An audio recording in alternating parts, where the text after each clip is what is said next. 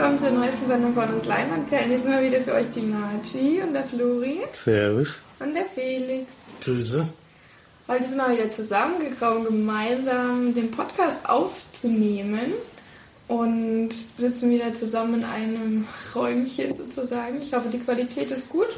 Wir haben heute keine Decke drüber gezogen, zwei waren dagegen, eine war dafür. Aber ja, das ist leider. Das ist so schon schwül hier in dem Raum, Alter. Ist es halt leider so.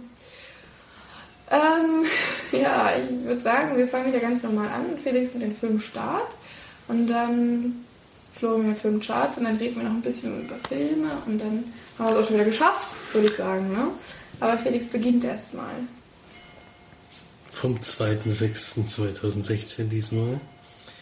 Da beginnen wir mal mit den Filmen, die wir schon gesehen haben. Das sind nämlich einige mit Green Room, äh, der vor zwei Wochen besprochen wurde.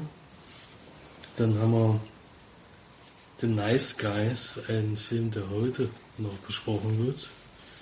Und von uns schon sehr lange her äh, kommt endlich ins Kino. Eine Empfehlung von uns war The Other Side of the Door. Ja, der war ganz cool. Schade, dann hat Florian nicht nochmal das mitgehabt. Nee, da kam man so nicht. Nee. Dann haben wir noch, äh, noch ein paar Neustarts, die wir noch nicht gesehen haben, nämlich einmal Every, Everybody Wants Some, der neue Film von Richard Linklater mhm.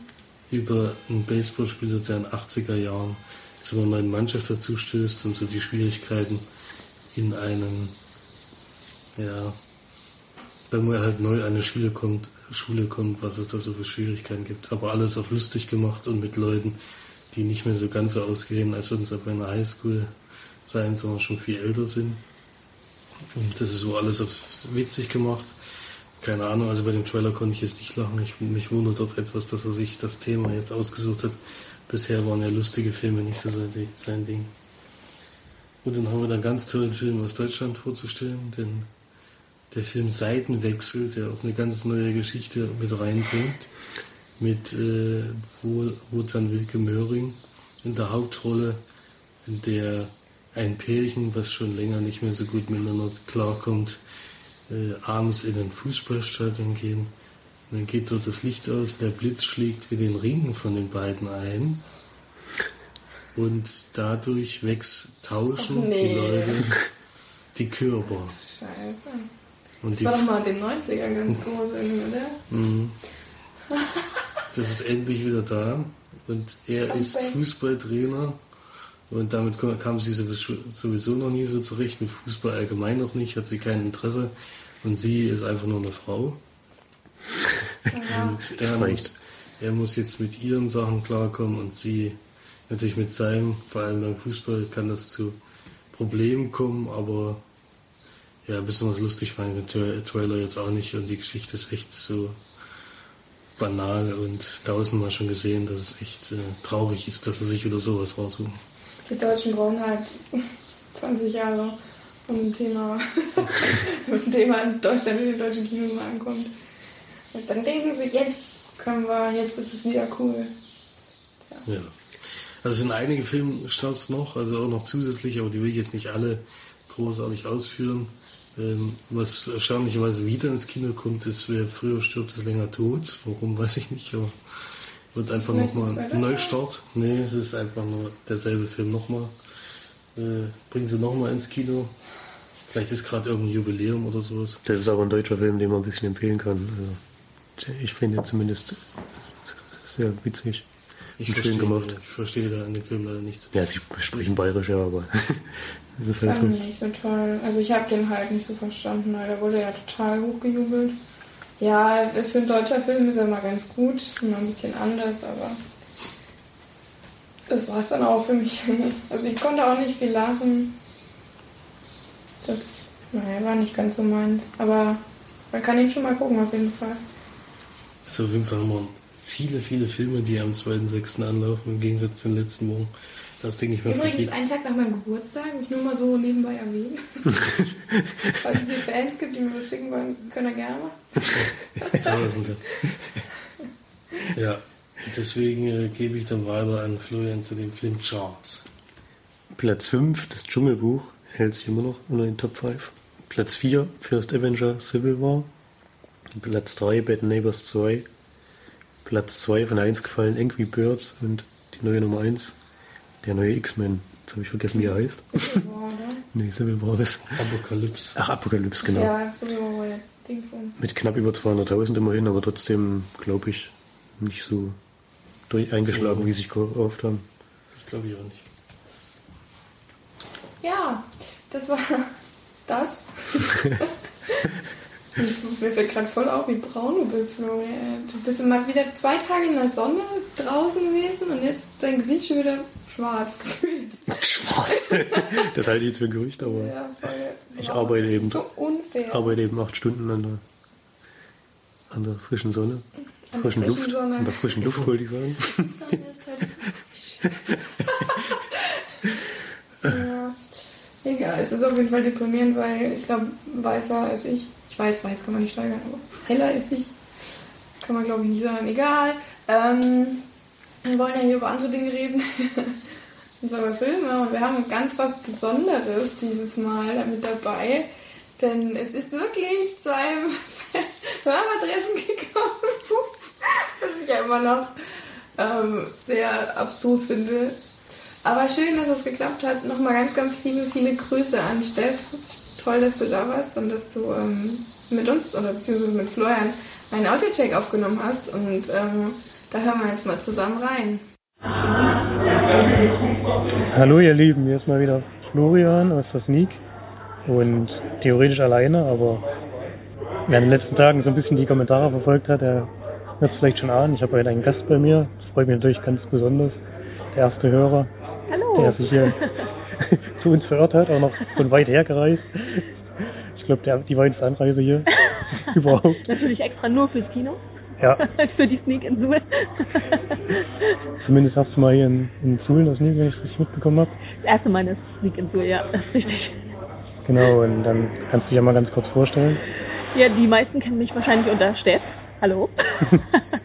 ähm, ja, mich liest man öfters mal ja, beim Kinocast und natürlich jetzt auch bei den Leinwandperlen. Und auch im film-gera.de von sehr früher. Die Seite jetzt hier noch aktuell, so ein bisschen. Also die. Seite existiert noch, aber ich glaube, äh, es verirrt sich keiner mehr drauf. Es wird auch nicht mehr reingeschrieben, was in das nie kam. Nee. Da haben wir nämlich mal früher mal Ja, geguckt. genau. Ich glaube, die hat letztes Jahr im Februar oder so ist das letzte Mal aktualisiert worden. Ja. Okay, man wollte es nur noch mal erwähnen. Ein bisschen schade, dass die Seite sich ein bisschen totgelaufen hat. ja, ist richtig. jo, ähm, genau. Eigentlich bin ich ja im Moment gerade in Holland, aber ich komme natürlich hier aus der Gegend von Suhl und da habe ich gedacht, jetzt muss ich doch endlich auch mal wieder nach Suhl ins Kino gehen. Schön, dass geklappt hat, Kino. Ja, genau. Ja. Ja. Da du ja auch Sneakgänger bist, ich kann mal wissen, was da war denn so deine erste Sneak ist. Ne? Ja, also meine erste Sneak, das ist schon sehr lange her, das war 2004 und war Was das Herz begehrt in Gera. Und das war, das war ein sehr schöner Film. Also es war ein echt guter erster Sneak-Film, würde ich mal sagen. Das hat mich dazu bewegt, dass ich dann halt immer wieder hingegangen bin. Obwohl der zweite schon ziemlich schlecht war. Aber ich bin trotzdem dran geblieben. Ich glaube, reingefallen sind wir alle schon mal bei der Sneak. Das Oh dazu. ja, ich sag nur Nacktschnecken. Oder Louis hires a contract killer. Darüber kann Erik sicher auch ein paar Worte sagen. Ach, der Gehört wahrscheinlich zu den Sneak-Wurden der, der Jahre dann. Ja, genau. Das sind die, die mir am meisten im Kopf geblieben sind von den schlechtesten Sneak-Filmen aller Zeiten. Ja. Dann hast du ja richtig mitgekriegt, ich habe einen sehr interessanten Beruf. Ähm, Im Prinzip ja. ich bin äh, Wissenschaftler bei der Europäischen Raumfahrtagentur im Moment. Allerdings ist es nur ein Zeitvertrag und äh, geht nur noch bis September. Okay. Und, dann Und ich habe auch nichts mit den, ja, ich, ich, ich habe da auch nichts mit den Missionen zu tun direkt so. Ich habe nicht so sehr das Insiderwissen. Ich bin sozusagen ein ganz kleines Tier da. Aber es ist schon sehr spannend. Aber ich denke mal, so ein bisschen kannst du die Vorgänge da schon äh, mitverfolgen.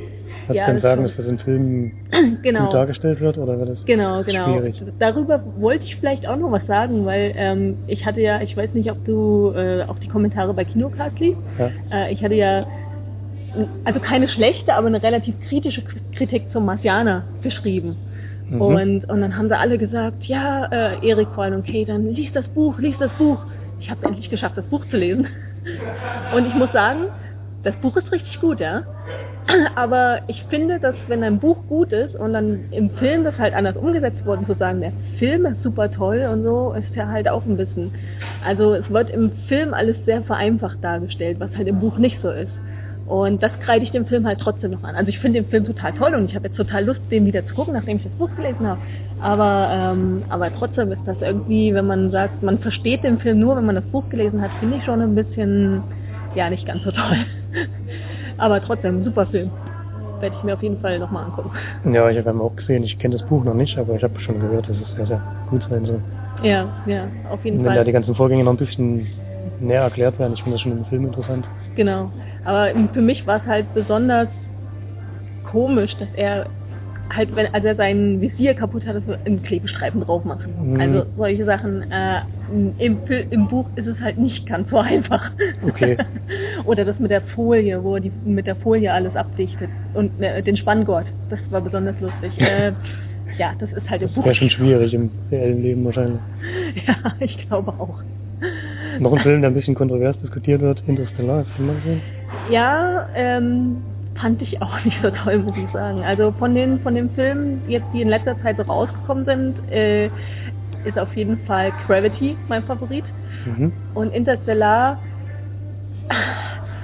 fand ich den Schluss ziemlich komisch, muss ich sagen. Bücherregal und so. Ja, ich, den Schluss habe ich dann sowieso nicht mehr verstanden. Ja, das war mir also ein bisschen äh, zu abgedreht. Ja, ja, auf jeden Nein, wir Fall. können jetzt nicht verraten natürlich, aber Nee, es natürlich gibt nicht. vielleicht noch ein paar Hörer, die den Film noch nicht gesehen haben. Genau. Es lohnt sich, ich finde, es lohnt sich trotzdem, den zu gucken. Ich habe ihn im Kino Ja. gesehen. Es sind wirklich beeindruckende Bilder und beeindruckender Sound. Ja, also ich wollte ihn auf jeden Fall auch nochmal gucken. Ich habe ihn äh, auch nur in Englisch gesehen, äh, in, in, in Holland im Kino. Und ich hatte echt Probleme, Matthew McConaughey zu verstehen. Der Ja, nuschelt so sehr. Es ist unglaublich schlimm. Also ich muss ihn auf jeden Fall nochmal sehen. Aber ja, ich finde es gut, dass sie jetzt diese relativ realistischen Science-Fiction-Filme machen. Also ähm, ja, dass die, äh, also wie gesagt, Gravity fand ich auch, auch wenn man da sehr kritisch ist. Also ich meine, dass, dass die gleich die Raumstation und, und das Space Shuttle alles in gleicher Höhe fliegt und Hubble dann natürlich auch noch. Klar, natürlich, aber aber es war, äh, war auf jeden Fall, äh, wir hatten danach, das war sehr lustig, äh, bei uns an der ESA arbeitet ein NASA-Astronaut, der ähm, sozusagen, weil die internationale Raumstation international, also der ESA-NASA zusammenarbeitet und Ja. die Russen, und der, das ist sozusagen der Abgesandte von der NASA, der bei der ESA für die ISS arbeitet. Und er hat bei uns einen Vortrag gehalten. Und er hat eben erklärt, wie das so funktioniert mit den Raumanzügen und so. Und, ähm, und ich habe, ähm, nachdem ich den Vortrag gehört habe, Gravity nochmal gesehen und da habe ich auf diese Details geachtet. Und er ist, ist extrem genau, was diese Details angeht. Also das fand ich schon sehr interessant. Haben sich Ähm, auch Mühe gegeben. Da haben sie sich echt Mühe gegeben. Und was auch sehr lustig ist, der, ähm, der Chef meiner Abteilung hat damals, bevor der Film gemacht wurde, eine E-Mail bekommen von den Filmemachern. Die haben also die NASA und die ESA angeschrieben und er hat die E-Mail mal bei uns bei so einer kleinen Konferenz, bei so einem Abendessen gezeigt. Also das fand ich schon, das fand ich schon ziemlich cool. Ja, interessant auf jeden Fall. Ja. Hätte ich nicht gedacht, dass es ja so Ja, was die haben sich echt Mühe gegeben, muss man schon sagen. Also auch auch bei ähm, Interstellar, also das ist ja wirklich, ähm, muss man sagen, bei uns in der Community, ähm, die haben ja da wirklich Wissenschaft betrieben dabei. Also das Schwarze Loch, was sie da zeigen, ist wirklich das best simulierte Schwarze Loch und das wurde dann halt auch veröffentlicht. Also wirklich wissenschaftlich simuliert. Die haben extra, das haben die Astronomen ja normalerweise nicht, dass die die Computersysteme der Hollywood-Leute nutzen können. Aber in dem Fall durften sie das und deshalb ist das das äh, best simulierte schwarze Loch überhaupt, also wissenschaftlich korrekt, korrekt, wie man es halt sich vorstellt Ja. und berechnen kann. Ja. Und äh, das ist das ist dann halt auch schon wieder cool. Auch wenn das, was danach passiert, nicht wissenschaftlich korrekt. Also man weiß es nicht. Nee, man weiß es ja nicht, aber ist genau. Das ist dann halt Fiction. Gut, dann wollen wir doch mal langsam zu dem Film von heute kommen, denke ich zu dem mal. Film von heute. Wir hatten heute in der Sneak den Film The Nice Guys mit Russell Crowe und Ryan Ryan Gosling. Gosling in der Hauptrolle, genau. Und es geht drum, am Anfang des Films sehen wir erstmal einen riesen, einen riesen Unfall, ein Auto schießt durch ein Haus durch und dabei kommt eine Pornodarstellerin ums Leben und dann gibt es einen Schnitt und wir lernen, glaube ich, zuerst Russell Crowe kennen, der ist so ein Schlägertyp, der für Geld Leute zusammenschlägt, die sich halt moralisch ein bisschen verwerflich verhal- verhalten haben. Und als nächstes dann Ryan Gosling, der ist so ein abgehalfterter Detektiv. Ich glaube, er hat seine Frau verloren oder geschieden, ich weiß nicht mehr genau. Ja, beim Brand Ja, von dem Haus. bei dem Brand mit. Ich denke, dass sie bei dem, Ja, also habe ich also ist er wahrscheinlich verstorben. Und das hat ihn so ziemlich aus dem Leben gerissen und er trinkt sehr viel. Hat eine kleine Tochter, die fand ich ziemlich süß in dem Film. Die war mir am sympathischsten. Genau, das war auch mein Liebling. Und sie stolpern dann so ein bisschen mehr oder weniger zusammen, denn sie behandeln den gleichen Fall. Sie suchen nämlich Emily, eine Emilia, oder? Emilia, genau, danke.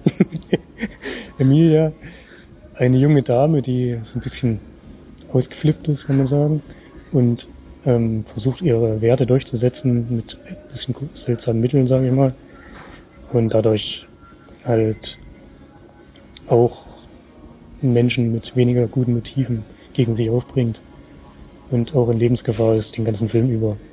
Und wir verfolgen dann die beiden, wie sie versuchen, sie zu finden und auch sie zu beschützen. Soweit kann man es, glaube ich, zusammenfassen, denke ich mal. Ja, ja.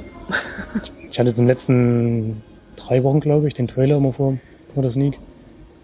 Habe ich doch ziemlich viel von dem Film erwartet. Man könnte noch sagen, er spielt Ende der 70er, ich glaube 1978. was. Lustig, ja. Ja.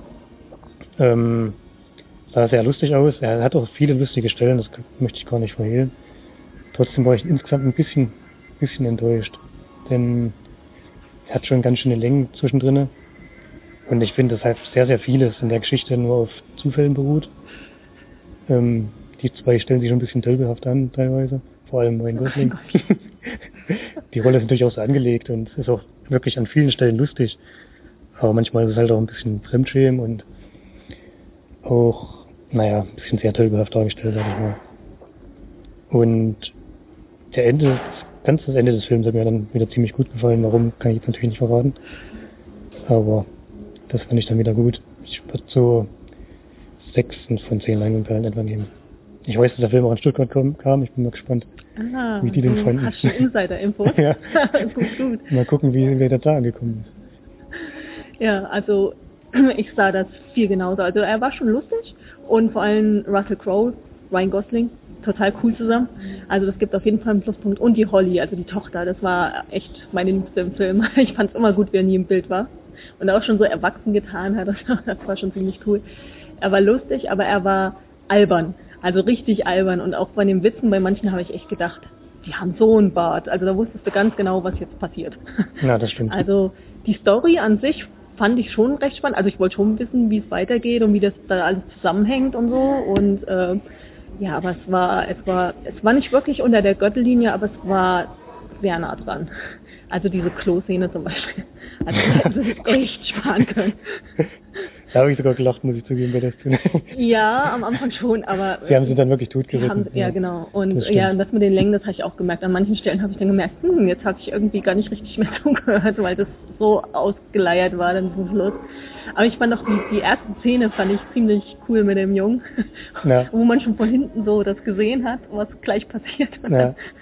Die haben sie aber, wirklich gut gemacht. Aber das war auch so albern dann, wo er, wo er die dann gefunden hat. Warum? Warum? Ja. Aber ja, also ich habe mich aber, also ich fand, ich habe mich gut amüsiert und ich denke, ich gebe sieben, sieben von zehn Leinwandperlen. Gut, da haben wir das. Na dann wünschen wir euch noch viel Spaß beim weiteren Podcast. genau. Tschüssi. Tschüss. Ja, das war die Steff. Also, ich habe schon zu meinen Brüdern gesagt, ich finde sie extrem sympathisch. Ähm, oder ich fand sie sehr sympathisch, was es so wie sie erzählt hat und auch von ihren äh, Filmmeinungen. Ja, Marge hat gleich gesagt, das ist alles genau so, wie ich es auch sehen würde. Ja, also den Auditech angehalten, so, hm, genau, ja, so sehe ich es auch. so bei Marciana war das vor allem so, weil ich das Buch ja auch gelesen habe und das gut fand und den Film ähm, wirklich sehr, da war ich sehr von dem Buch ab, finde ich, gerade auch vom Charakter im Buch und das fand ich ein bisschen schade. Habe ich ja schon mal gesagt und Interstellar, auch hier jemand, der damit nicht so viel anfangen kann. Es war vielleicht, naja, auch wieder eine Frau, die das sagt, aber es ist einfach nicht so, nicht so gut. Wie gesagt, Science Fiction ist ja nicht so meins. Das weiß jetzt, glaube ich, schon jeder in dem Podcast regelmäßig hört. Aber ähm, es war sehr schön von dir zu hören, Steff. Und Ich hatte leider einen kleinen Fehler gemacht. Ich hätte einfach das Aufnahmegerät, beziehungsweise war bloß mein Handy, einfach weiterlaufen lassen sollen. Wir haben uns, glaube ich, fast eine Stunde lang unterhalten, auch noch über viele andere Filme. Da hätte man sicherlich noch in den Podcast ein bisschen was reinschneiden können.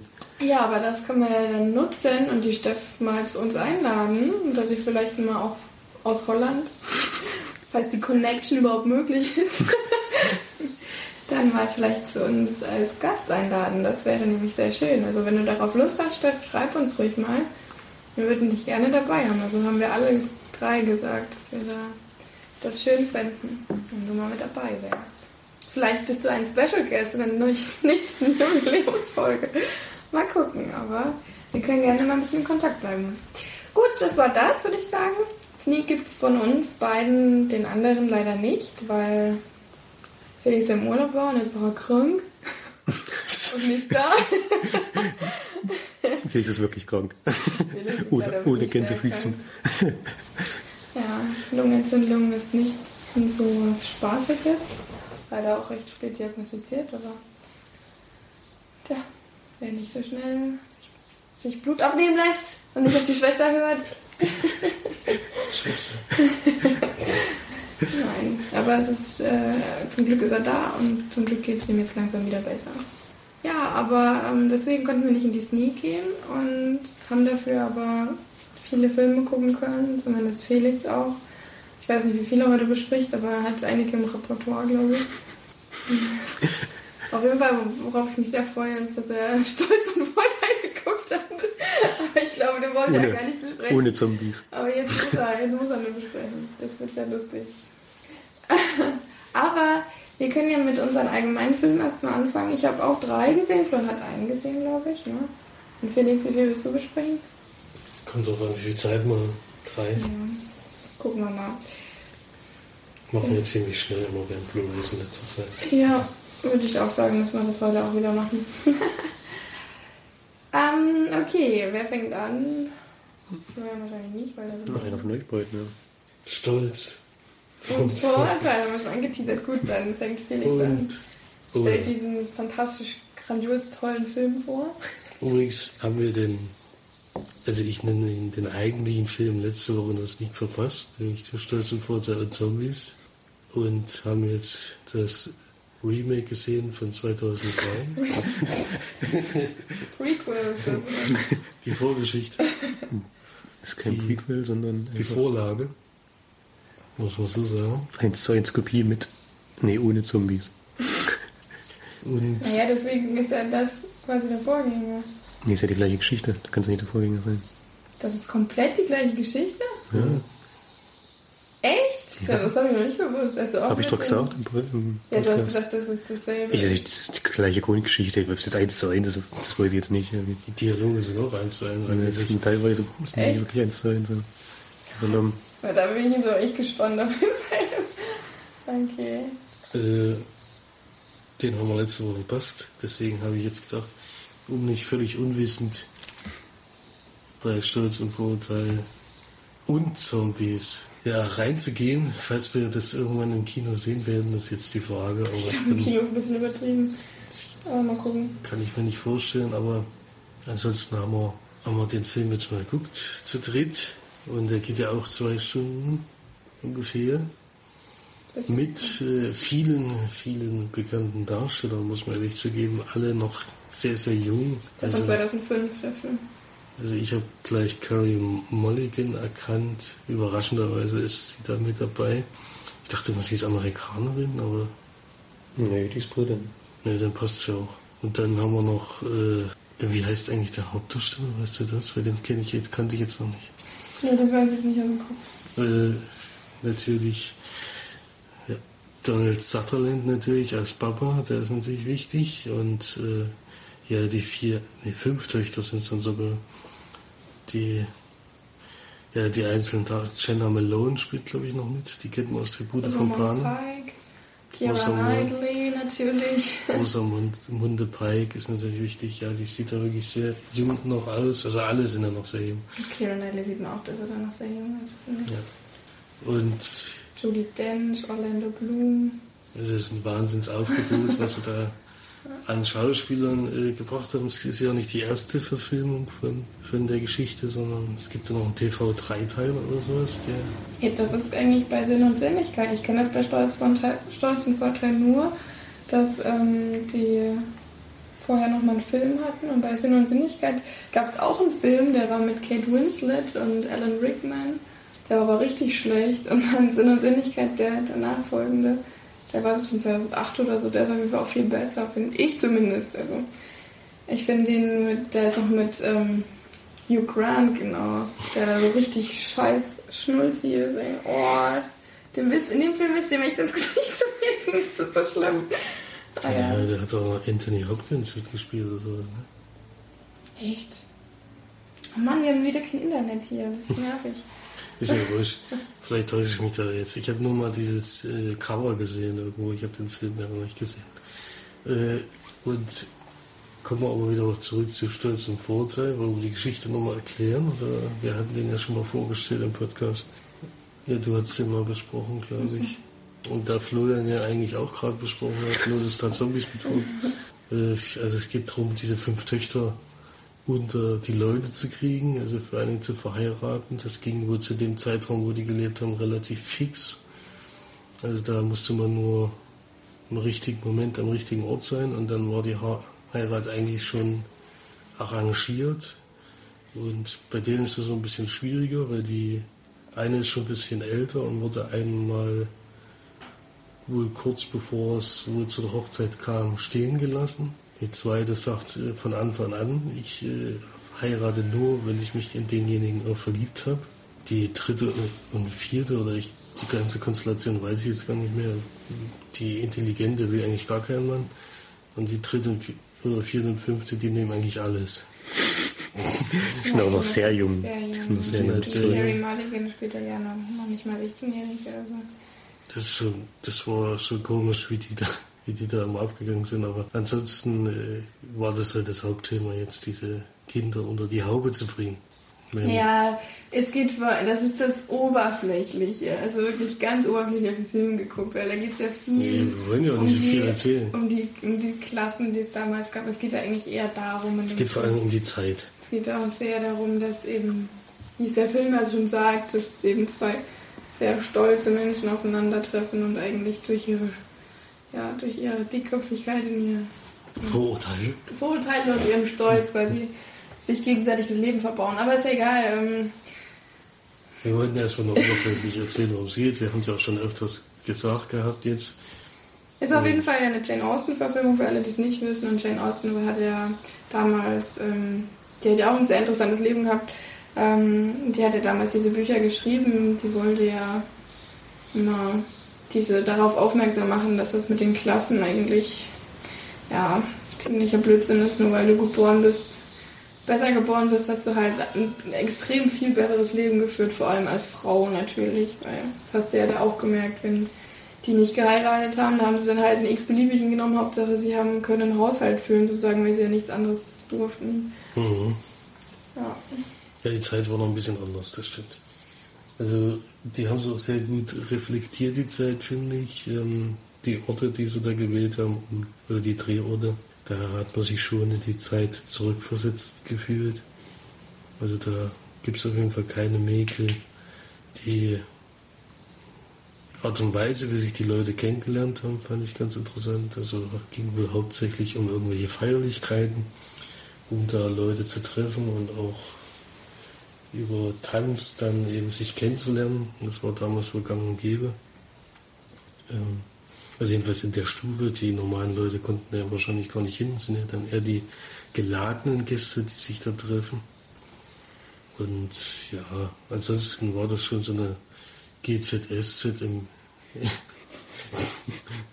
in, in dem Jane Austen-Style, würde ich jetzt mal sagen. Also es ist ein Auf und Ab von irgendwelchen Liebesgeschichten die ganze Zeit. Ähm, Finde ich aber jetzt nicht so langweilig wie. Also, das- so, so ist jetzt nicht. Ich habe, es kam mir nur so vor wie so eine Doku so, so ein bisschen, weil das ja jetzt ein ständiges Hin und Her war und hoch und runter und am Ende manches, manches habe ich überhaupt nicht verstanden. Und wo die Jüngste, die Jüngste dann an, ach so, das darf ich auch nicht verraten. Das ist ja ein Spoiler. Aber da waren so Szenen drin, wo ich gedacht habe, hey, warum ist das jetzt passiert? Aber Da bin ich wohl nicht so gut drin in der Materie. Aber die Hauptgeschichte weiß ich schon, was damit gemeint war. Und die war schon okay. Also ich fand jetzt nicht, dass es der Todesfall war. Ich habe gedacht, der Film gefällt mir nicht, weil es ja dann doch schon eine Schnulze ist. Ja, das auf jeden Fall. Das kann auch keiner abstreiten, dass das eine Schnulze ist. Aber sowas von. Also wenn sie dann im Regen ein bisschen- stehen und sich gegenseitig Liebe Mhm. ähm, zu. Aber jetzt war es nicht so wie bei The Witch mit äh, den Gebaren meiner. Es war zwar. Ist dir das Gebaren meiner Liebe bewusst? Oder so. es ist halt. Also ich fand auch die Sprache relativ äh, gut umgesetzt.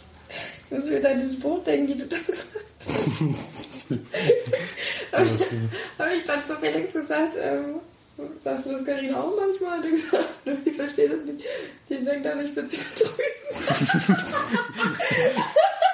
ja, keiner, keiner weiß, was damit gemeint ist. Den Gebaren. Ja. Irgendwie so.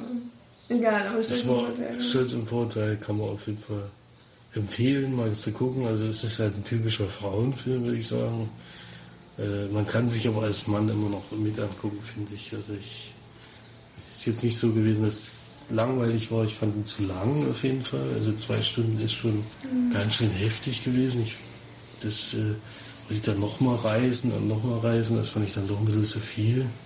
Ja, man hat dadurch aber so viel Schönes noch. Ja, klar. Also man das- muss auch wirklich gestehen, dass der Film extrem gut gemacht ist. Ne? Das kannst du ja auch sagen. Nee, das habe ich ja schon gesagt. Ja, also von auch von den Kameraeinstellungen, von der, von den Inszenierungen und so und dann alles, ähm, alles ja, in Szene gesetzt wurde, das ist schon super gemacht. Also.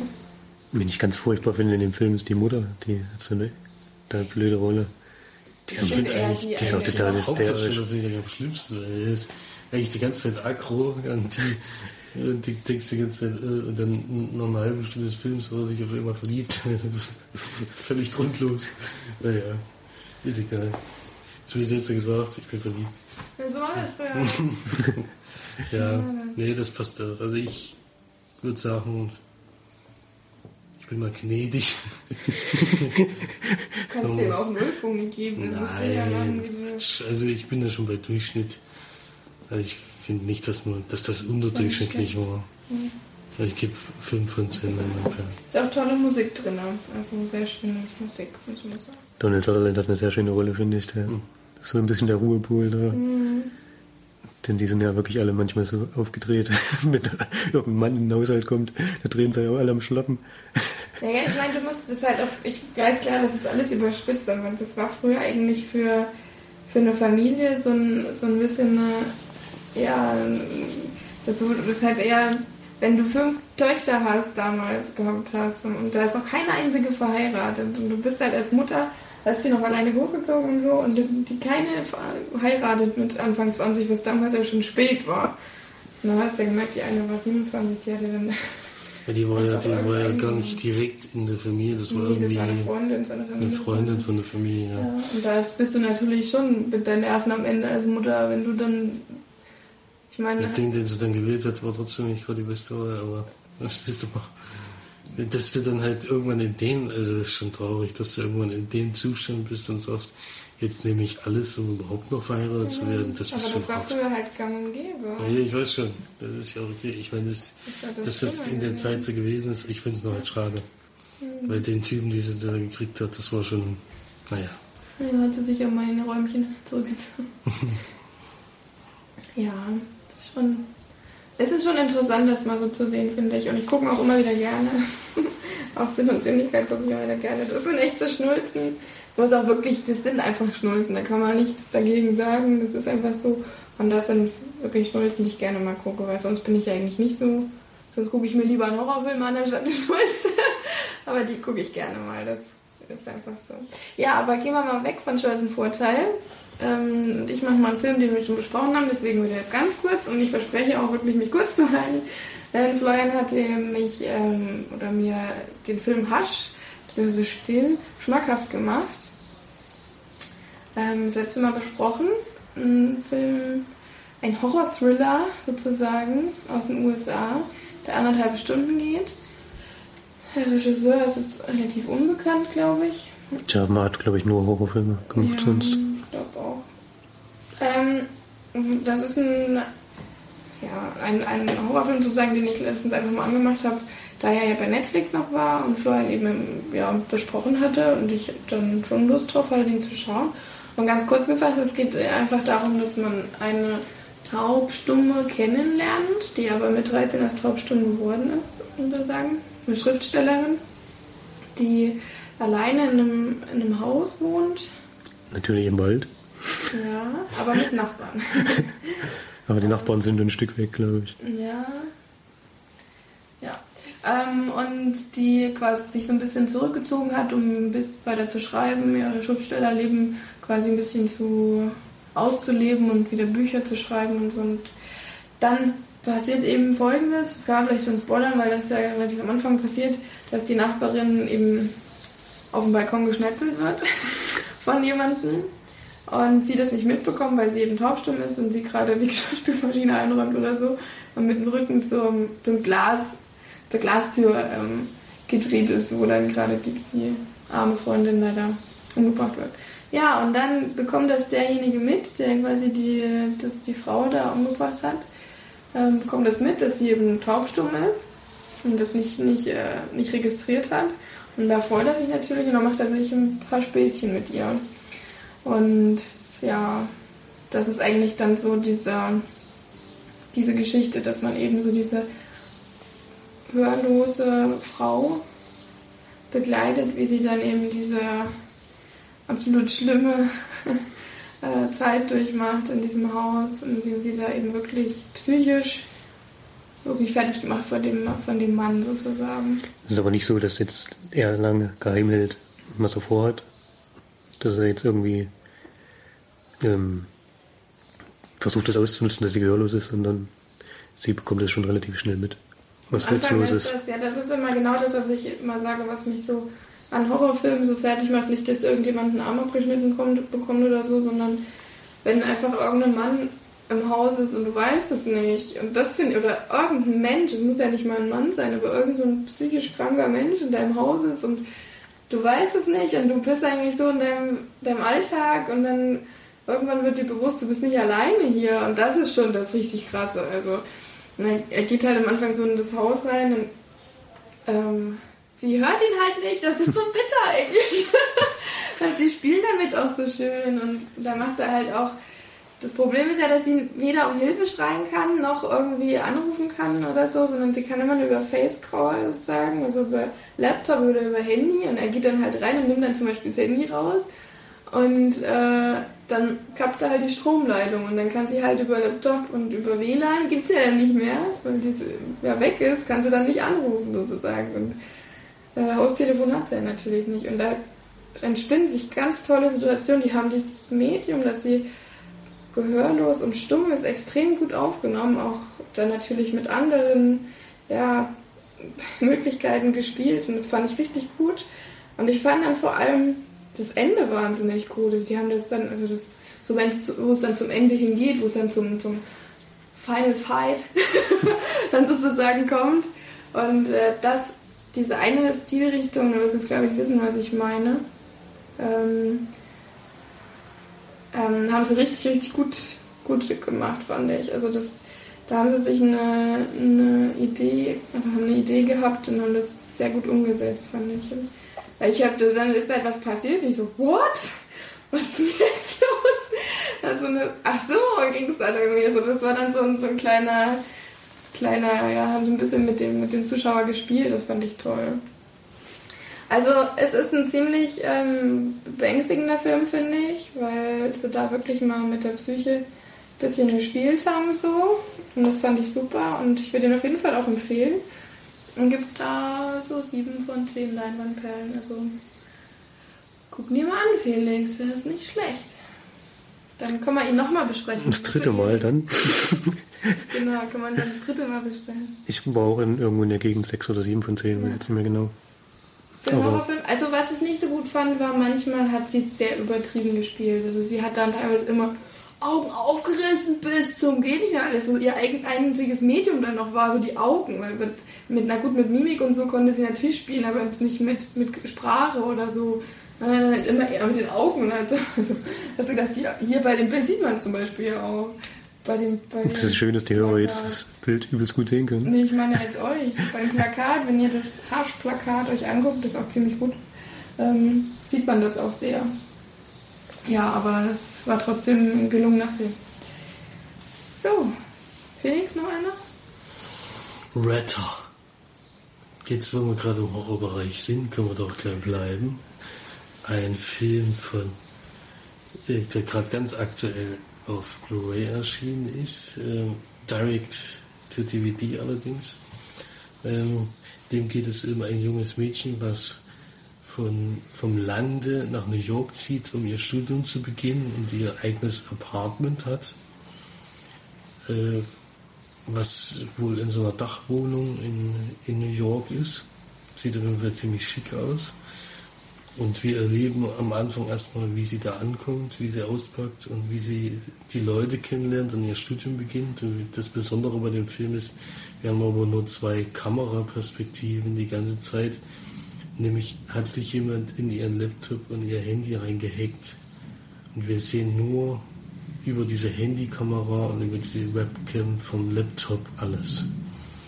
Heißt, man sieht immer nur ganz viele Schnipsel aus ihrem Leben. Das, sie hat ja nicht andauernd das Handy so, dass man was sieht oder den Laptop so stehen, sondern man sieht sie meistens früh, wenn sie ihre Sport macht. Das macht sie immer über den Laptop, guckt sie sich immer was drauf an und macht da mit oder solche Sachen. Und jetzt gilt es natürlich herauszufinden, wer hat sich denn überhaupt in diese ganze Geschichte eingehackt und warum gucken wir das mit. Denn es ist natürlich ein, äh, jemand, der das aus persönlichen Gründen macht. Wahrscheinlich, weil er sie geil findet, oder? also, also es wird am Anfang immer von einem Ex-Freund gesprochen. Und man denkt natürlich, Ja, jetzt hast du ja schon Es- gespoilert, dass es nicht der Ex-Freund ist. das, nee, das äh, ist nicht Thema des Films, wer es am so. Ende ist. Okay. Ähm, und damit wird eigentlich die ganze Zeit gespielt. Also die erste Dreiviertelstunde geht es eigentlich nur darum, wie sie beobachtet wird, wie sie langsam irgendwie Zweifel kriegt an der ganzen Geschichte und an der Wohnung, weil da immer an der Tür was passiert oder sie hat komischerweise auch ein Dachzimmer, was sie zwar mitnutzen kann, aber da oben ist eigentlich überhaupt gar kein Platz für irgendwas, sondern es ist einfach nur so eine kleine Dachschräge, wo man höchstens was reinstellen könnte. Und da gibt es auch immer mal Geräusche. Und ja, am Ende kommt es dann halt zum, zu einem Akt, wo man dann auch noch was sieht. Aber mehr passiert in dem Film eigentlich nicht. Der Film geht auch nur 68 Minuten. Das ist halt sehr, sehr kurz, deswegen haben sie wahrscheinlich auch nicht ins Kino gebracht. Ich finde allerdings die 68 Minuten schon viel zu lang. Äh, das ist eindeutig ein Thema für einen Kurzfilm gewesen. Äh, Das ist ein bisschen schade, dass sie das so weit aufgezogen haben. Ist es Und nicht einen- dann schon ein Kurzfilm? Nee, nee. Ich glaube, ab 60 Minuten ist es dann, glaube ich, endgültig vorbei. Oder 40. Ich glaube, das ist so das Maximum. Es wären, also so 20 Minuten hätte ich es ganz interessant gefunden, wenn man so sie sieht, wie sie ankommt, wie sie beobachtet wird und wie sie es mit der Zeit rausfindet. Weil so hat man sehr, sehr viel Leerlauf. Man sieht sie sehr oft in Unterwäsche Frühsport machen. Äh, komischerweise. Und dann besucht sie mal jemand und dann telefoniert sie wieder mit ihrer Mutter über Skype oder sowas. Das sieht man andauernd. Aber es gibt nie so richtige, wo du sagst, jetzt die Szene hätte ich jetzt gebraucht, um sie noch näher kennenzulernen oder was weiß ich. Und dann am Ende geht es dann halt schon zur Sache, aber deswegen lohnt es sich eigentlich nicht, den Film zu gucken. Also man kann vielleicht die ersten zehn Minuten gucken und dann bis zum Ende spulen und dann das Ende gucken. Das ist wahrscheinlich besser als die 68 Minuten oder wie lang es dann insgesamt war. Mit Abspann wahrscheinlich irgendwas mit 75. Ja. Also für mich keine Sehempfehlung für diesen Film. Ich fand halt die Idee ganz interessant. Deswegen, ich hatte mir den Trailer angeguckt. Aber das ist dann, die Idee verläuft sich dann nach 10 Minuten oder sowas, hast du dann irgendwie, Zehn Minuten so? hast du dann schon das Gefühl, dass jetzt habe ich ja verstanden, dass sie nur zwei Kameraperspektiven hat. Jetzt könnte man damit auch mal ein bisschen was machen und nicht eben eher nur beim Duschen zugucken. Ja, duschen auch noch. Duschen kann man auch zugucken. Aber wie das denn? dann? Also nebenbei ein Laptop auf oder was? Wahrscheinlich. Das ist meistens die Laptop-Kamera. Man hat halt manchmal so coole Perspektiven, wenn sie in der Handtasche die, die, das Handy trägt, dann wackelt die Kamera so hin und her und guckt immer nur nach oben und sowas. Das ist, haben sie schon ein paar Mal eingesetzt, aber das ist halt viel zu wenig. Und da hätte man auch viel mehr machen können, denke ich. Und ja, deswegen gibt es da für mich nur zwei von zehn Leinwandperlen. Uh, Zwei. das ist ja ganz schön weit um. Ja, das Ende hat äh, es jetzt nicht rausgerissen. Es ist jetzt, ja. Nee. Muss man nicht gesehen haben. Keine Empfehlung. So, wollen wir mal Flori zum Wort kommen. Ne? Erstmal ganz kurz, ich habe die Woche wenig Zeit gehabt und habe äh, Filme gesucht, die nicht so lang gehen. Und da bin ich bei Netflix tatsächlich auf einen Kurzfilm gestoßen. Ui, Der heißt Ellie, glaube ich. Ich hoffe mal, ich sage jetzt nichts Falsches. Und der geht ohne Abspann, denke ich mal, so zwölfeinhalb oder 13 Minuten. Den habe ich geguckt.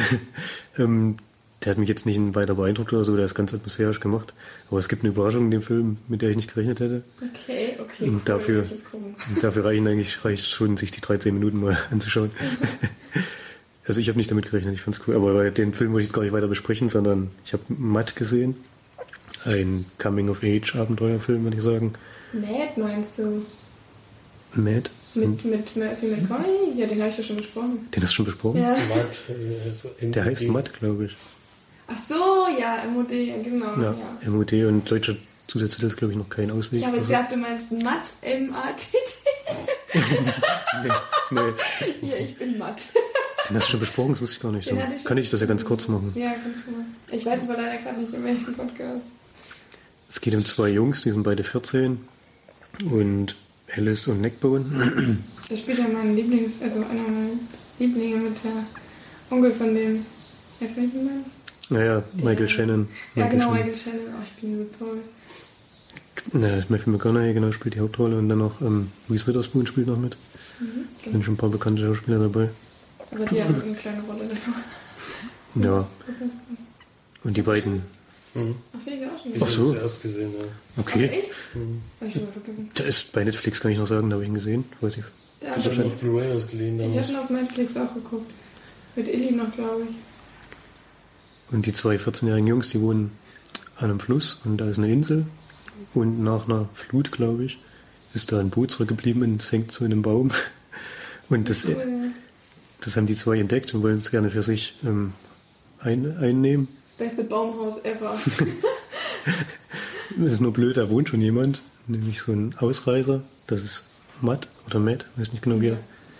Ist ja nicht, der hat irgendwie ganz komisch ges- ausgesprochen. Ah, Ich habe mal auch in OV geguckt. Achso, ich glaube Matt haben sie ihn genannt. Der wird gespielt von Matthew McConaughey. Der versteckt sich da auf dieser Insel. Warum, weshalb, brauchen wir glaube ich noch nicht verraten.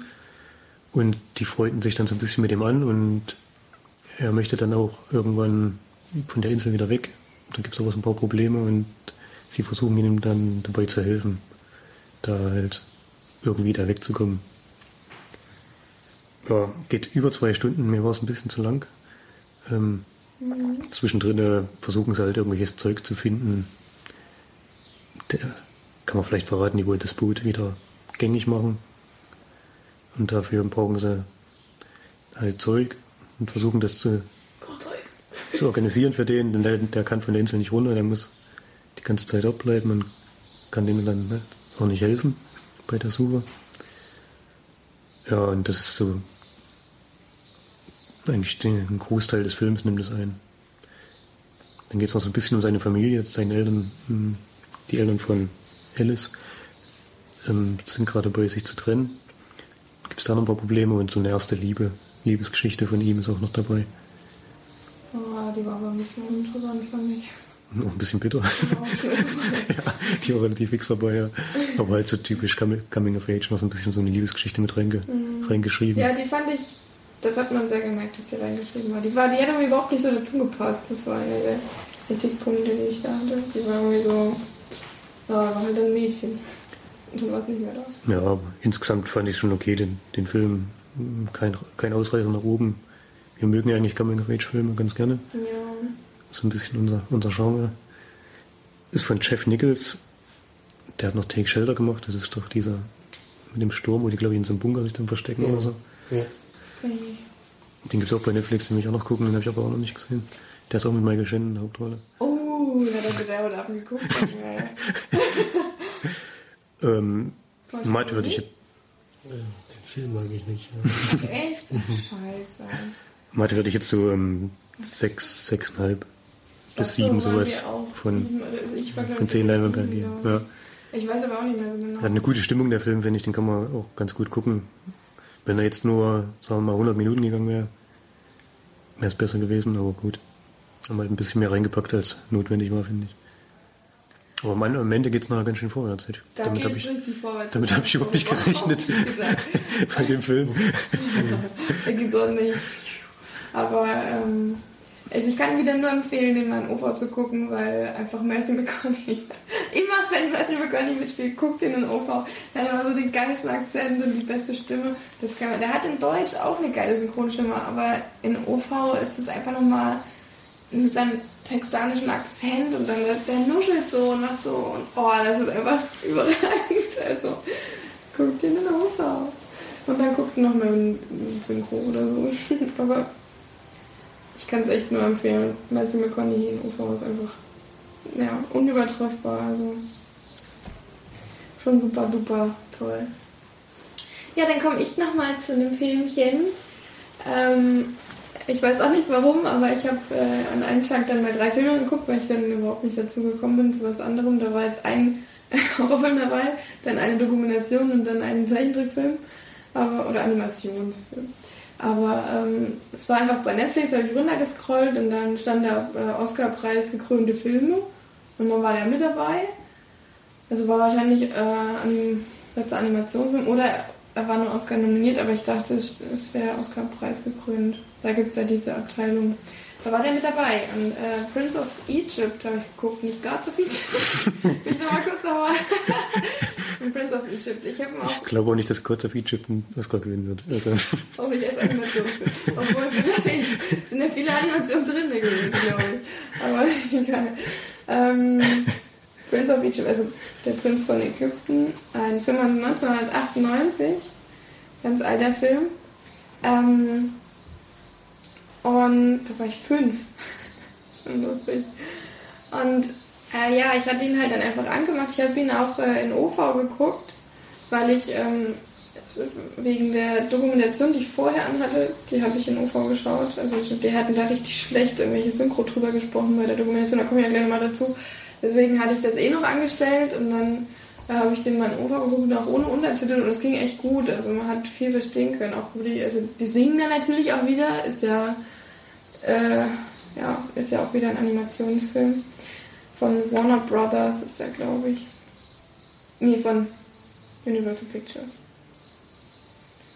Ähm, genau, worum geht es in dem Film? Eigentlich ist es ganz leicht zu sagen. Es ist einfach die Geschichte von Moses. Ein bisschen, ähm, bisschen abgewandelt, mit ein paar Details, die abgewandelt sind, die fallen noch ein bisschen auf. Aber so das Große, das Grobe, das was man so kennt und was man weiß von Moses, zumindest wenn man sich damit mal ein bisschen beschäftigt hat, dann passt das auf jeden Fall schon. Ich glaube, die Geschichte muss ich dir jetzt erzählen. Also Moses wird in so ein Körbchen gelegt und auf, auf dem Nil, quasi weil der Pharao, das auch total gestört ist, ähm, einfach mal alle Kinder von den Sklaven umbringen lässt, weil er eben nicht möchte, dass die Überhand gewinnen, sozusagen, die Sklaven, dass sie zu viele werden, also alle männlichen äh, Babys. nee, war das nicht so, dass da irgendwie eine Prophezeiung war, dass irgendeine wichtige Person. Nee. Nee? Nee, das war, das war nicht da, das war bei, bei Jesus, glaube ich. Bei Moses, Ist egal. also bei Moses, Wir sind wieder sehr bibelfest. Ja, wir als Pfarrerkinder sind extrem bibelfest. ähm, ähm, ja, nee, das, das war nicht bei, also ich glaube nicht bei Moses, da war es zum Beispiel im Film, hier ist es so, dass er sie einfach ähm, umgebracht hat, weil ähm, die Sklaven einfach zu viele wurden und eine Überhand und deswegen hat er alle männlichen Kinder in den Nil werfen lassen, sozusagen. Und da hat die Mutter ihn dann quasi gerettet, hat ihn in so ein, so ein Körbchen auf Nil gesetzt und dann wird sie halt in dem Film von der Frau des Pharao ähm, gefunden und dann wächst er quasi neben Ramses äh, heran und weiß auch nicht, dass er nicht der richtige Sohn ist vom Pharao. Irgendwann kommt es dann eben raus und dann flüchtet er von, von dort, vom, vom Pharao, von der Familie sozusagen und ähm, ja, fängt dann ein Leben als Nomade an und als Schafhirte.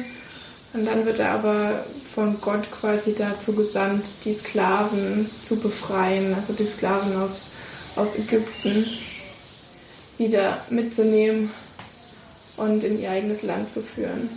Ja, und wer sich dann vielleicht noch erinnert, dann teilt er dieses Riesenmeer, gehen sie dann durch und sowas passiert dann da auch. Vorher werden noch die ganzen, ähm, ja, die ganzen, wie sagt man denn, äh, na, wenn dann die Heuschrecken kommen und die, und Die die, Plagen. Pest und die Plagen, genau, die Plagen, bin ich aus Ort gekommen, ähm, schickt Gott ja nach die und metzelt dann auch ganz viele Ägypter weg, was eigentlich auch nicht ganz so cool war, aber wenn er nicht hört, dann ist halt so. ähm, ja, und das äh, erzählt quasi die Geschichte. Ähm, es ist interessant gewesen. Ich fand es äh, schön gemacht gewesen, wenn man daran de äh, denkt, dass es von 1998 ist. Es ist jetzt wieder natürlich ein bisschen aufpoliert, weil äh, es sah zumindest auch sehr danach aus. Es war schön gemacht, es war ähm, relativ interessante Nebengeschichten dabei und ähm, es ist natürlich auch mal schön eine biblische Geschichte jetzt nicht in so einem ja, mit so einem erhobenen Zeigefinger zu sehen, sondern da sind dann halt teilweise auch wirklich mal Witze dabei, wo man auch mal als Nicht-Kind ein bisschen lachen konnte, auch wenn es eigentlich ein bisschen Klamauk war, aber kann man schon mal kurz so ein bisschen schmunzeln und ja, es war halt, ja, es war ganz gut, man kann es mal gucken, würde ich sagen. Ich würde ihn jetzt nicht unbedingt empfehlen. Es, äh, wer, wen das interessiert, der kann ihn gerne mal schauen. Ist auch gut gealtert, also jetzt mit der aufpolierten Version und ja, wird also 5 von 10 Leinwandperlen geben. Ich weiß nicht, wofür er jetzt nominiert oder preisgekrönt war. Als Oscar, vielleicht als bester Animationsfilm, aber ich weiß ja nicht, was damals noch zur Auswahl stand, aber ich finde ihn schon in Ordnung. Also für, wenn man daran denkt, 1998 ist es eben schon sehr, sehr gut gewesen, finde ich. Geht auch nur eine Stunde 39, also keine riesen, riesen lange Fete sozusagen. Ja, ähm, kann man ruhig mal schauen, würde ich sagen. Ja, Felix hat noch einen. Einen haben wir noch, ja.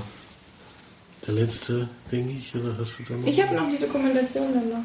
Dokumentation, die Dokumentation habe ich auch gesehen, aber die besprechen wir heute nicht. ähm, gibt noch einen Film, den habe ich gestern gerade geguckt, den habt ihr in das nie gesehen. Der ist leider nicht äh, auf Blu-ray auszuleihen. Zurzeit steht jedenfalls immer noch Erscheinungstermin unbekannt. Ähnlich wie bei Im Auge des Ursprungs, wo ich schon jetzt anderthalb Jahre drauf habe. Äh, und deswegen gab es glücklicherweise letzten Monat bei Amazon bei diesem 99 Cent Film. Da habe ich gedacht, na, dann schlage ich hier halt zu, wenn da der Termin immer noch unbekannt ist.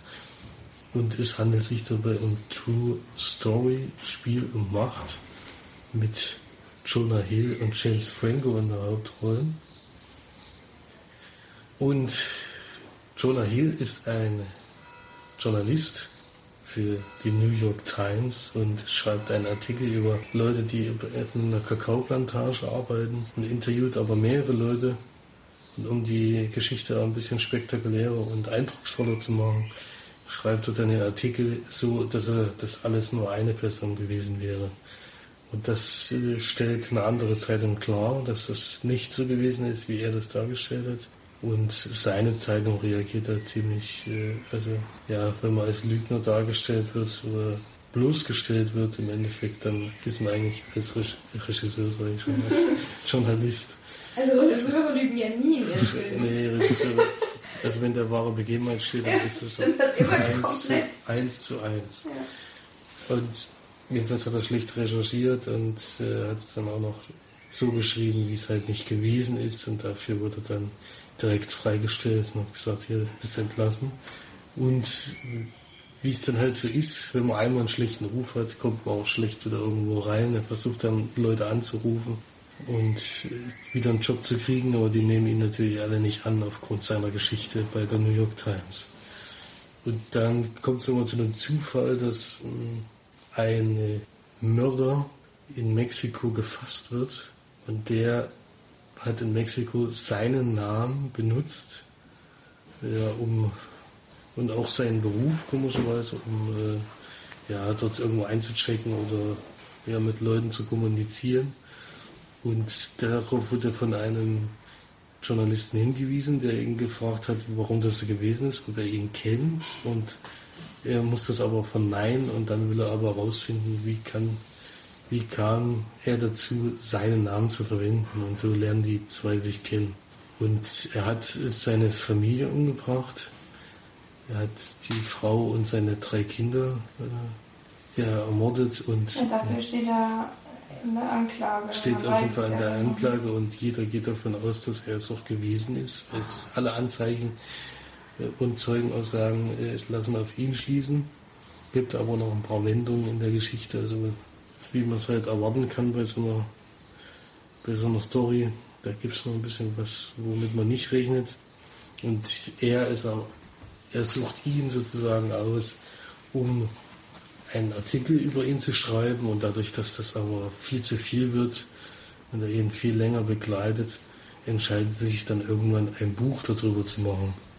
Es ist aber die ganze Zeit zwischen diesen zwei- also zwischen den Journalisten und den James Franco, also Longo oder in der Spitznamen dann Shortstop, äh, äh, im Gefängnis jedenfalls, äh, ist es immer so ein Hin und Her die ganze Zeit. Also keiner glaubt keinen eigentlich, dadurch, dass er diese Lügengeschichte in der Zeitung geschrieben hat, er für ihn nicht mehr so ganz vertrauenswürdig. Andersrum ist es aber genauso. Also er, er widerspricht sich in seinen Aussagen andauernd und vor allen Dingen äh, bei der ersten Anhörung ähm, widerspricht er sein, was er ihm gesagt hat. Das ist eigentlich der wichtigste Punkt, ob er schuldig ist oder nicht.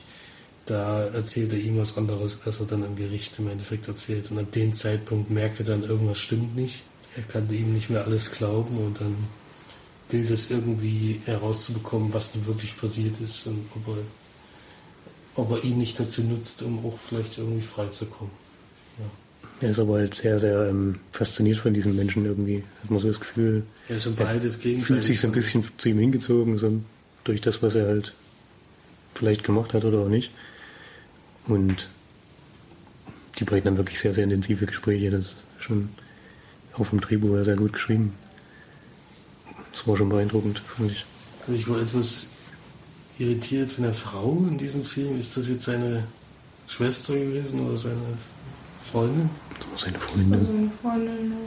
Also irgendwie kam das für mich nicht so ganz rüber, was das ist jetzt Ja, ist. warum sollten die zusammen wohnen, wenn die Geschwister sind?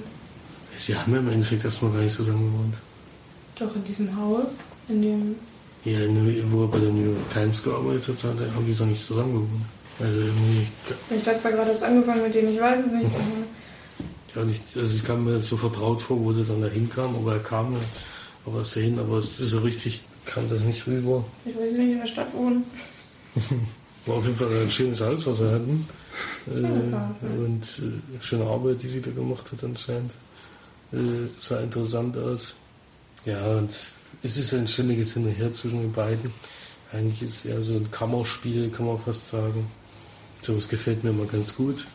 Vor allem, wenn es so Solos sind, wo man noch ein paar Sachen aufdecken kann, wo noch nicht alles klar ist, äh, wenn am Anfang ein vorgeschrieben wird, dass alles klar ist und dann bröckelt die ganze Geschichte langsam. Finde ich immer sehr interessant. Deswegen äh, hat mir das auch ganz gut gefallen. Aber ich war trotzdem äh, nicht so ganz überzeugt von dem Film. Also da wäre auf jeden Fall mehr drin gewesen. Ich weiß nicht, wie, also man liest so am Ende, wie so ein bisschen die wahre Begebenheit war. Aber ja, das Buch würde mich halt jetzt mal interessieren, ob das Buch jetzt überhaupt äh, dann das enthält, was ich erwartet hätte. Also dass dann äh, die Geschichte von ihm erzählt wird, weil im Endeffekt war, wusste der immer noch nicht, was nur eigentlich wirklich passiert ist. Bis zum Ende hin hat er ihn ja eigentlich äh, im Dunkeln gelassen.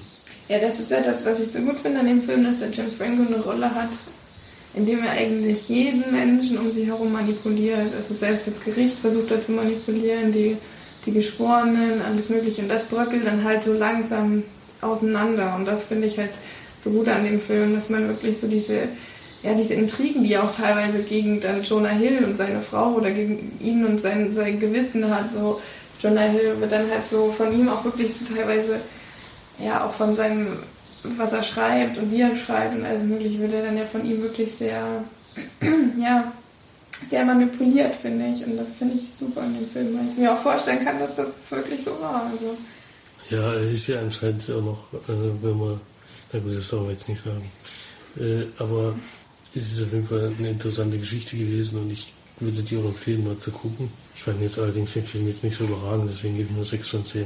Ich glaube. Ich habe, glaube ich, auch gegeben. Mir hat der Film sehr gut gefallen. Eigentlich durchgängig. Ich Ich fand fand ein den bisschen auch. zu lang damals, glaube ich. Das hatte ich, glaube ich, auch gesagt, aber ich bin mir nicht sicher. Manchmal, wenn man auf Filme zurückguckt, hat man dann auch noch ein bisschen andere Sichtweise. Aber Ich weiß gar nicht, weiß gar nicht genau, wie lange der geht. Eine Stunde 45 ging mir. eigentlich. Also Ja, das Ende hat sie ja gestern, glaube ich, nochmal mitgeguckt haben. Also was man auf jeden Fall sagen kann, ist, dass Jonah Hill in dem Film wirklich super gut spielt. Das hat mir, glaube ich, damals auch gesagt, dass er uns sehr, sehr gut gefallen hat. Also da waren wir doch erstaunt, dass er so einen Charakter auch so gut spielen kann, weil er da wirklich das Gegenteil spielt von dem, was er sonst immer spielt. Und da ist er wirklich ein sehr, ja, sehr intellektueller, sehr in sich gekehrter und ja, gefühlsnaher Mensch eigentlich. Also das ist schon hat er auf jeden Fall sehr gut gemacht. Kann man schon mal empfehlen. Jonah Hill macht das ja echt super. Ja, dann würde ich sagen, komme ich zu meinem letzten, was ich noch besprechen möchte, weil mir das auch ein bisschen am Herzen liegt. Ich habe eine Dokumentation geguckt, ähm, auch bei Netflix. Ich habe quasi Netflix and Chill gemacht. Wir machen ganz schön Netflix-Werbung, aber das ist halt der Streaming-Dienst, den wir nutzen. Deswegen kommt er ganz schön Ja, oft vor. Amazon. Amazon, Ja. Du hast ja, glaube ich, auch äh, True, True Story auf Amazon geguckt. Weil das war einer von diesen 99 Amazon Prime. Cent-Filmen. Ach so, ach so. Ach so, die 99 Cent Film, ach so. Mhm. Ja. Ähm, ich habe Live Inside geguckt, eine amerikanische Dokumentation. Ein bisschen besonders ist ein Thema, was, was mich ein bisschen interessiert, gerade weil ich in dem Beruf oder in dem, dem Metier auch arbeite, im medizinischen. Es geht nämlich darum, dass ähm, ein Dokumentationsregisseur quasi einen Menschen einen Tag eigentlich nur verfolgen wollte, der immer in Altersheim geht und mittels iPod und Musik dann Demenz und Altersheimkranken quasi ein bisschen wieder Leben einhaucht. Und das ist wirklich ganz, ganz toll dargestellt. Es ist wirklich so, der Regisseur wollte einen Tag ihn verfolgen und das ein bisschen zeigen. Im Endeffekt sind drei Jahre draus geworden.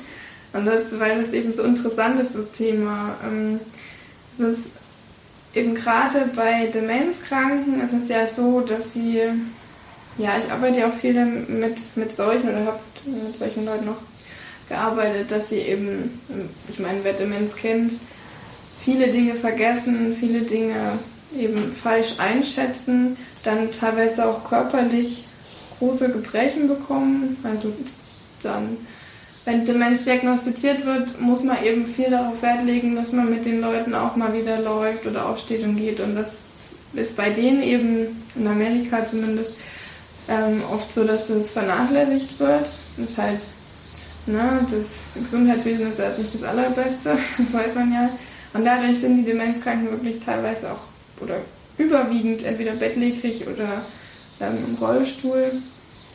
Und was an dem der Dokumentation so fantastisch ist, ist, dass die wirklich zeigen, und das sind immer realistische Fälle, das denkt man anfangs gar nicht mehr, denkt, das ist gespielt, aber es ist wirklich so, dass die äh, Musik auflegen, wie zum Beispiel Louis Armstrong oder diese, diese, diese, hä, weiß nicht, die, die Musik, die man eben auch kennt, so die, die ganz alten Klassiker, dann die auf die Ohren geben und dann wachen die auf, sozusagen aus ihrer Trance und, und nehmen das Leben wieder wahr und teilweise fallen denen sogar wieder Dinge ein. Also vorher hat man sie gefragt, wie ist dein Name, weißt du, was für ein Jahr wir haben, sie wussten das alles nicht. Dann hören sie die Musik und leben auf und bewegen sich sogar dazu. Also teilweise Leute, die im Rollstuhl sitzen, fangen dann an, auf äh, vom Sitzen zu tanzen und so. Und dann ähm, der eine sagt dann zum Beispiel, ja, und äh, vorher noch nicht mal seinen Namen gewusst und dann erzählt er auf einmal, dass er früher äh, Zeitungsjunge war und Zeitung ausgetragen hat und dann äh, immer mit den Freunden draußen auf dem Balkon gespielt hat und bla, bla. also solche Dinge sind ihm wieder eingefallen, was halt vorher unmöglich war und durch die Musik, durch die stimuliert im Gehirn halt einfach eine Region, die teilweise auch Erinnerungen wieder, wieder weckt. Das merkt man ja oder das weiß man ja auch manchmal, hört man ein Lied und dann denkt man so, ach ja, damals war ja das und das.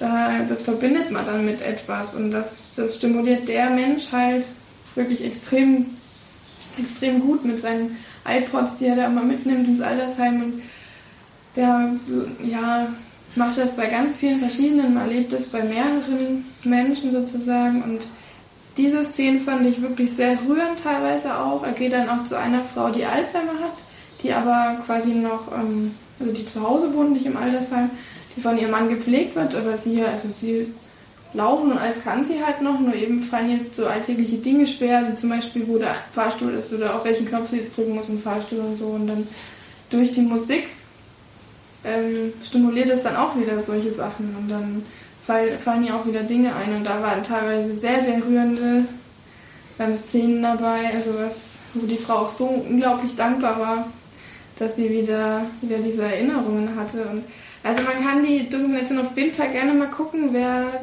sowas so interessiert ist in dem, ja, in dem Gebiet zumindest. Es ist nur für mich teilweise, also ich finde die Szenen sehr schön, wo man sieht, was Musik mit den kranken Menschen macht. Nur teilweise ist es zwischendurch dann ein bisschen merkwürdig, weil man sieht, dass der Dokumentarfilmer irgendwie nicht nur diese, diese Menschen filmen wollte, sondern zwischendrin irgendwelche künstlerisch tollen Dinge noch, noch reingepresst hat. Irgendwelche Sachen, die durch die Gegend fliegen oder keine Ahnung, also so, so, so also, ähm, Tabellen oder ich, die dann total toll animiert sind oder keine Ahnung. Es war mir so, so, ich kann nicht nur Filme, äh, Leute filmen, sondern ich kann auch noch hier übelst die coolen Statistiken machen oder so, keine Ahnung. Also das passt mir nicht so gut, aber viele Dinge, die da drin waren, wirklich sehr, sehr gut. Und wenn man, also für mich wäre es besser gewesen, wenn man nur so diese Leute einfach nur gezeigt hat, was die Musik mit den Leuten macht. Das ist doch so ein bisschen wachrüttelt, was zumindest jetzt in Amerika teilweise sogar passiert oder passiert ist, dass er, also der Mensch, der das macht, der das ja alles freiwillig macht, halt ohne irgendwelche Gelder zu bekommen, jetzt ähm, teilweise wirklich unterstützt wird und ähm, ein paar iPods und Kopfhörer eben äh, finanziert wurden. Das hat man auch am Ende gesehen und man natürlich hofft, dass das ein bisschen, bisschen mehr passiert, weil es ja eben wirklich viel hilft und man denkt es gar nicht. Aber es ist schon, schon also ganz, ganz toll gewesen und kann ich auf jeden Fall mal jemandem ans, oder allen ans Herz legen, die das interessiert. Ähm, schaut es ruhig mal an. Als Dokumentation würde ich da jetzt, ja, vielleicht hm, gibt man da Punkte, das ist irgendwie schwierig. Ähm, ich finde teilweise die Stilmittel, die er genutzt hat, nicht so toll. Ähm, also zumindest ein bisschen so auf die Fresse, ich bin toll. ich kann auch noch andere Sachen. Aber ähm, an sich fand ich das sehr, sehr interessant und auch teilweise sehr kritisch mit der, mit dem, wie man eben in Amerika, es geht eben um die Leute in Amerika, die Altersheime in Amerika, wie die eben mit den Alten umgehen, mit den alten Menschen. Dass es teilweise nicht ganz so gut ist und ja, es in Deutschland ein bisschen besser ist, aber teilweise ja auch nicht. Also, dass man eigentlich so vergisst, was, dass wir irgendwann auch mal so sind. Also es kann uns genauso passieren und da möchte ich auch nicht irgendwo hin vegetieren und ähm, ein Junger war zum Beispiel noch, also ein Jüngerer war noch dabei, der auch MS-krank ist. Und dann haben wir in der Familie auch jemanden, der das, den das betrifft.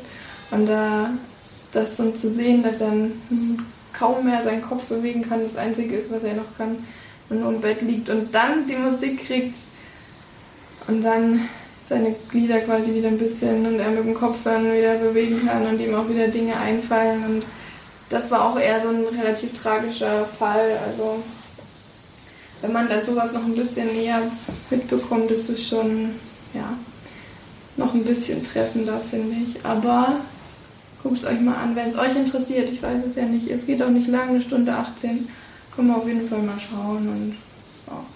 es ist ähm, ganz herrlich zu sehen, eine, der Henry, Henry, der am Anfang gezeigt hat, der Schwarze, der erste Beste. ja, und einer fängt dann auch an zu singen, der hat früher im Gospelchor gesungen und dem sind auf einmal wieder die Texte eingefallen durch die Musik und so. Also es ist schon ganz, ganz toll, ich könnte schon wieder ewig darüber reden, aber es ist einfach auch wirklich so interessant und ja, schaut es euch gerne mal an, wenn es euch interessiert. Alive Inside heißt er. Gut, dann sind wir durch, würde ich sagen. Wollt ihr noch was? Nö, alle Themen behandelt. Alle Themen behandelt. Dann vielen, vielen Dank fürs Einschalten, fürs Zuhören, fürs äh, lieb haben, hoffentlich. Fürs, ähm, ja, kommentiert fleißig, ihr könnt uns immer schreiben, was euch vielleicht kritisiert. Jetzt hört ihr eventuell noch schön die Kirchenglocken im Hintergrund, denn jetzt ist schon um 12 und gleich gibt's Essen. Deswegen machen wir jetzt auch schön Feierabend. Und dann hoffentlich bis zum nächsten Mal, würde ich sagen. Ne? Tschüss! Tschüss. Tschüss.